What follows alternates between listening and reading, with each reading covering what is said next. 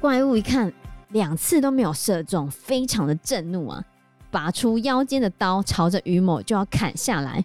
于某赶快像猴子一样向前一窜，还从怪物的两腿中钻了出去，躲开了怪物的攻击。怪物的刀子砍到院子里的石头，石头顿时断为两截。Hello，大家好，我是 Joe，我是 Fana，我是 Anna。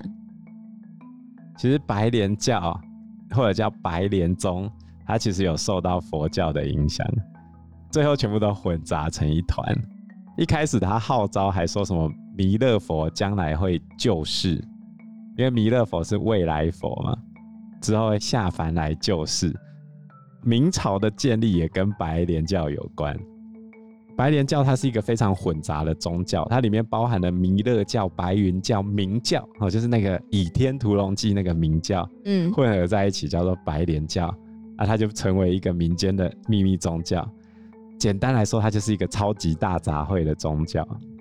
总而言之呢，我要吸引这么多人过来，它还是要展露出一些神迹嘛。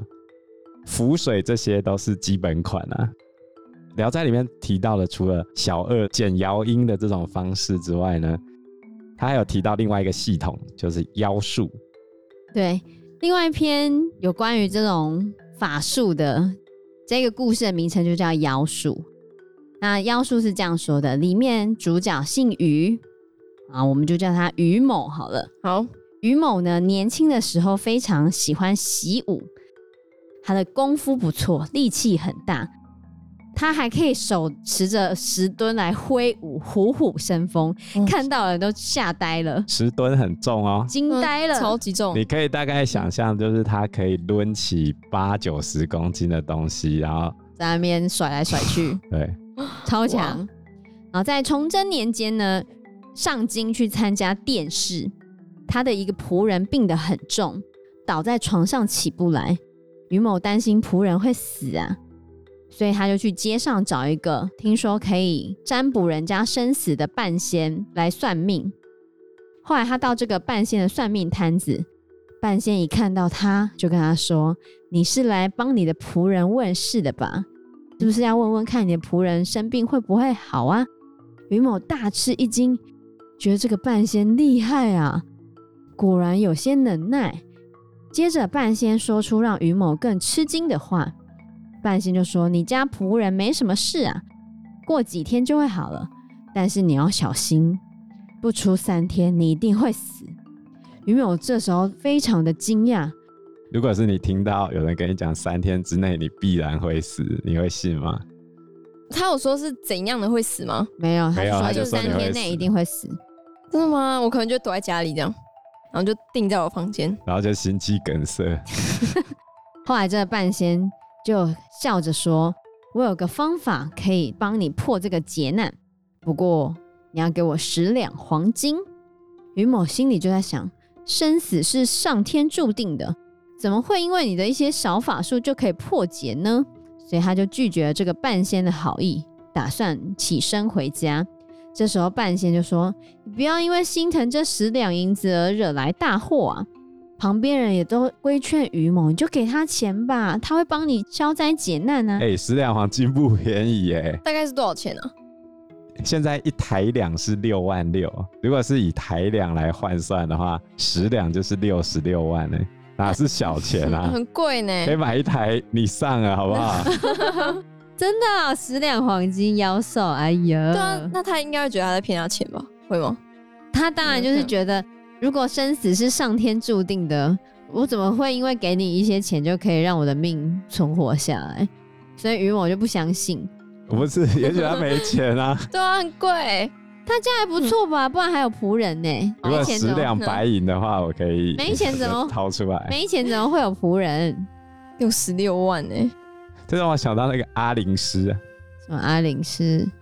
你们都没有看过阿灵师啊？怎么样？宗教骗财骗色的那个假借宗教名，你没有看过？他跟那个杰哥不要一样有名哎、欸。哦，这是什么？啊、你们竟然不知道？跟杰哥不要同一期出来啦。那很久了呢，大家都只记得杰哥不要，没有人在记阿灵师了。重点就是，他就利用你的恐慌嘛。如果有一个人跟你讲说你印堂发黑，近期必有危难，给我钱我就帮你消灾。这边有字画一幅，十两黄金买回去就没事。我要先确定他说的是真的。我怎么知道他说的是真的？对啊，对，就是因为这种不确定性啊。所以他刚才已经告诉你，你家仆人有问题了，你都没跟他讲，他就跟你讲了。那这个有一定的那个可信度，可是但是真的很贵。对，但是于某就不相信嘛，他就执意的走了。后来到了第三天，前两天都没发生什么事啊。第三天，于某就坐在他客栈的房间里面，静静的等待着死亡的来临。整个白天都没有什么动静哦。到了晚上，于某关起房门，然后把他的剑放在旁边。谁知道等了很久也没有任何的反应。当他都快睡着的时候，忽然听到了窗户缝里面有窸窸窣窣的声音。他睁大眼睛一看，发现是一个带着兵刃的小人爬了进来。到了地上的时候，已经长得像人一样高了。于某就赶快拿起宝剑。冲上去要击杀他，可是那个东西飘来飘去的，飘忽不定，他没有办法击中啊。这个小人看到于某战斗力这么高，这么勇武，他就又变回原来的大小，想要从窗户逃跑。于某这时候奋力一击，小人就掉在地上。仔细一看，原来是一个纸人，已经被于某拦腰折断了。这时候于某清醒多了，就不敢再睡了。坐了一会儿之后呢，又有东西从窗户爬了进来。这个东西面目狰狞，像恶鬼一样。那东西刚爬到地上，就被于某劈成两半。谁知道被劈成两半之后，还在各自蠕动，想要合在一起呀、于某就开始一直刺这个怪物，怪物终于碎成了碎片。他再仔细一看，原来是土做成的人偶。于某不敢大意。搬着凳子坐在窗户下面，目不转睛的看着窗缝。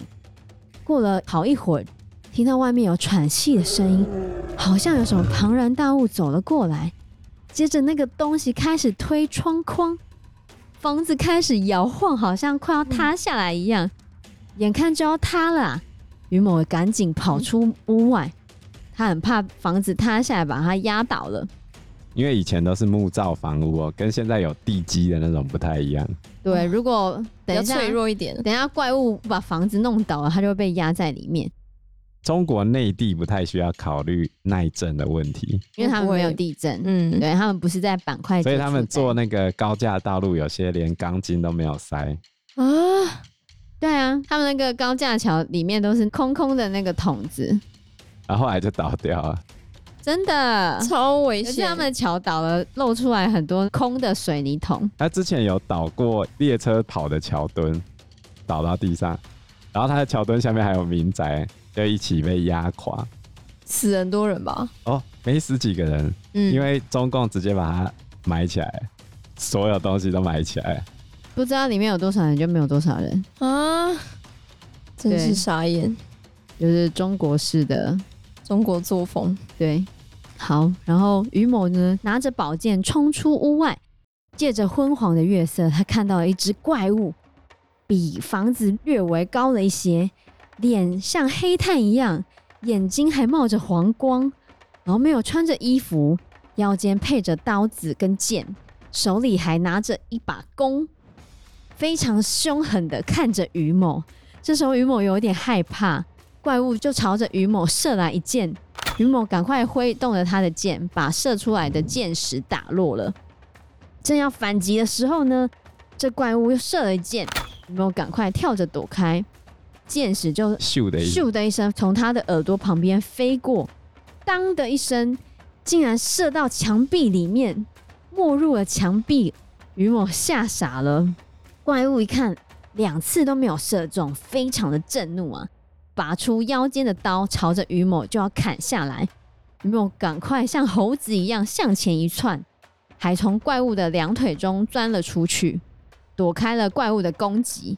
怪物的刀子砍到院子里的石头，石头顿时断为两截。这时候，于某回身一剑，砍中了怪物的脚踝，发出了铿锵的声音，好像砍到金属一样。怪物感觉到疼痛之后，更加的狂暴，吼声如雷呀、转身又向于某砍出一刀，于某故技重施，往前窜出，怪物只砍到他的一片衣襟而已。这时候，于某到了怪物的肋骨下方，举起了宝剑，使出浑身的力气猛刺怪物。怪物后来应声倒地，挣扎了两下之后，终于爬不起来了。于某看到怪物死了之后，就去屋子里面取出蜡烛，看到原来怪物是一个木偶啊！这个木偶面目狰狞，腰间佩戴着弓箭，被刺中的地方竟然还有鲜血流出来。于某守了一夜之后，再也没有其他的怪物出来了。他这时候了解到，这些怪物一定是那个半仙派来的。他想着，半仙竟然为了自己的名声和那几两黄金。出了这种下三滥的手段要害死他，这一段蒲松龄非常厉害。你看他描写动作场面啊，基本上就已经是武侠小说的场景啊。真的，他砍人家铿锵的那个声音，然后弓箭从他耳朵像嗖的飞过去的那个感觉，描写动作场景真的非常厉害。利用少数的几句话去描写于某的战斗力高强。跟当时候危急的情况，而且很刺激呢，很有画面感。对啊，到了第二天，于某就约了他的一些朋友来，打算去半仙家里讨回公道。谁知道半仙一看到于某他们一帮人过来，不知道施了什么法术，所有人都看不到他，就有人悄悄的告诉于某，这是障眼法，应该是隐身术吧，狗血应该可以破他的隐身术。所以后来于某就拿着狗血到了半仙家，然后半仙看到于某他们过来，马上又继续用隐身术躲起来。于某就拿了狗血朝着半仙家乱泼一通，半仙果然就现形了，满头满脸都是狗血，眼神十分的慌乱。大家就把半仙押到官府去，后来那个半仙就被官府判了死刑啊。因为他做很坏的事情啊，嗯，我觉得现实中比较有人在用的就是下降头。对对对对对，我刚才就想到这个，还有养小鬼啊，还有另外一个故事是养小鬼，以后有机会再来说。普通你为什么要写这篇文章？他其实是在讲算命这件事情啊，意思是最后他就说，算命本来就不牢靠，那你利用算命来逃避生死，更是一个不着边际的事情。有人跟你讲你什么时候会死，那又怎样？我不如过好每一天嘛？有点类似这个样子啊。不过这个说你几天之后会死啊，就让我想到谢元锦老师最近在维腾那边的一个鬼故事。谢元锦老师他是台湾一个算命界非常有名的老师，他也会风水堪舆。因为维腾有介绍，我就简单说，就是。有一个医院的院长邀请他去处理一个医院的灵异事件。啊，这个灵异事件是这样，就是有一个床位，不管谁躺上去，再轻的病，他最后都会死。嗯，是那个床的问题，就那一号床位的问题。然后护理人员啊，晚上在值班的时候。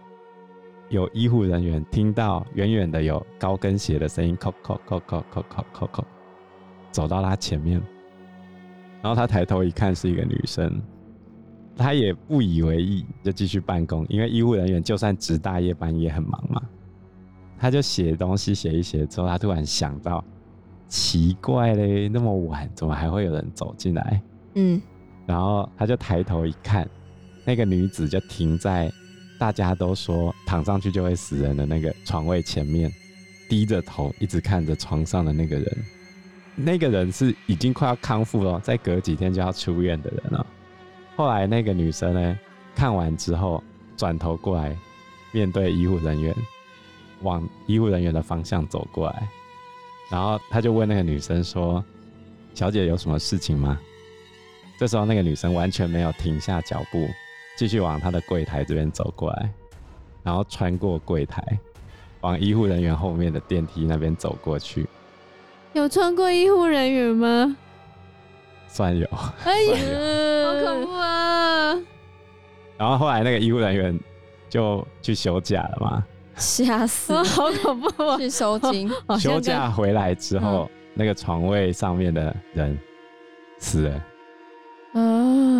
因为大家都传得太轰轰烈烈，太多人看过，然后后来就请谢元金老师去类似处理吧。哦，对，然后老师就说那张床是有问题的，到底是床有问题，还是那个位置有问题？是床有问题。那个后来老师的解决方式这样，他说那个女的一定还会一直出现，唯一的方式就是把那张床的，所有部件全部肢解，烧掉。然后装到不同的床上面，然后他就找不到是哪一张床了。哦，是床的问题，不能把那个床丢掉吗？如果是我，就直接把那个床位搬掉就好了。对啊，床位搬掉，搞不好会有人去捡走，或者是什么之类的，或者然后就是要害到其他人。对，或者是那个部件被重新回收，然后我不知道啊，对啊反正如果大家想看详情的话，可以去看威腾的 YouTube，他画的应该更恐怖一点吧。他每次讲都很可怕，哎呀，太刺激了！毛骨悚然。还好现在是十一月啊，所以我们回到蒲松龄讲的嘛，嗯他就说你去算命呢，到底做什么？算了命又觉得不好啊，不如不算，因为他都不会讲你好的，更何况你知道你生死的日期，那又如何？我觉得这以现代的概念来说，就比如说现在医生跟你讲说你得癌症剩三个月，好，那我现在知道剩三个月，然后呢？这样不会变得更想要把握时间去做一些别的事也、情？可以啊，那你为什么不从现在开始把握每一天？也许你立刻走出去死了，你也不会遗憾。哦，这样讲还是没错。这时候蒲松龄就说：“如果你像这个故事一样，遇到准备对你谋财害命的不良分子，那就更惨了。就好像阿玲师里面演的嘛，帮教育部宣传一下，假借宗教名义性侵怎么办？或者骗财骗色都有可能啊。嗯，我跟你说，假借宗教名义性侵的，我在任教生涯还真的有学生经历过。怎么了？就妈妈相信那个神棍，然后嗯还把两个女儿哦带去那神棍那边，然后两个女儿都被神棍性侵了。妈妈觉得怎么样？可以改运啊。啊，对啊，很惨欸。很神棍惨。就跟你讲说要做这件事情，然后就可以改运。嗯，嗯，很恐怖。所以你们那时候有处理？后来还是警察去把他们救出来，他们就等于有点类似性奴隶那样子哎。被对关起来对啊？，吧而且他妈妈还一直相信那个神棍哦、啊，对啊，很惨。而且那时候他们才国中而已啊，对，所以不要太相信这种事情啊。我是觉得算命的这种事情，你当个兴趣对参考参考，听听就好。我觉得都还好。可是如果你去影响到你原本要做的事情，那就不好了。也许他告诉你做的这件事情不会成功，那你就不做嘛。嗯我觉得还是会做啊。我觉得不会啦，一般这种我都是是不信的。不是不是不是，即便这件事情不成功，那也是你未来成功的养分啊，对不对？我是这样觉得啦。真的，就像那时候我去算命，他就说我现在不适合读书，他叫我不要读书，可能过个几年再读书这样子吧。所以我现在就当然就不可能去做这件事情啊。嗯，对吧？即使不会成功，我觉得都是未来成功的养分了。对，你怎么知道你未来会怎样？尽力而为。就好像五月天，我一直记得五月天他们在讲 他们取团名的时候，算命老师跟他们讲，你去五月天不会红啊。还不是大红。对啊，所以我觉得不用太迷信啊。你如果当个好玩好玩的，听听就好。对啊？就好像我有一个学生，他蛮有钱的，他自己赚的，蛮有钱的。后来他去算命之后，那个算命老师跟他讲：“你这你这命超赞的。”结果他的钱被他自己的妈妈骗光了。至少他有钱过。过，他妈曾妈经有钱他过，妈妈已经跑到越南去了。你告诉我，这算是准吗？对啊，搞不好他不过他他现在还是蛮有钱的啦。嗯我只是说，他本来是超级有钱，现在变成他自己有很 care 钱这件事情吗？我觉得还好。哦，那就好。如果是我会 care 到死。搞不好他还期待有一天他妈会回心转意，怎么可谁知道能？谁知道他妈没改嫁，可是他已经有男朋友了。哦，哦？我自从看了《少年法庭》之后，不是有一个回去找他妈妈的那个案例？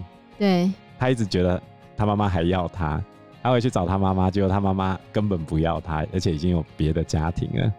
而且他妈妈还任由自己的同居男友还是新的另一半暴打他自己女儿，哎，所以我觉得还是相信自己比较好，对吧？嗯、未必要相信你的爸爸妈妈，更何况是算命先生呢？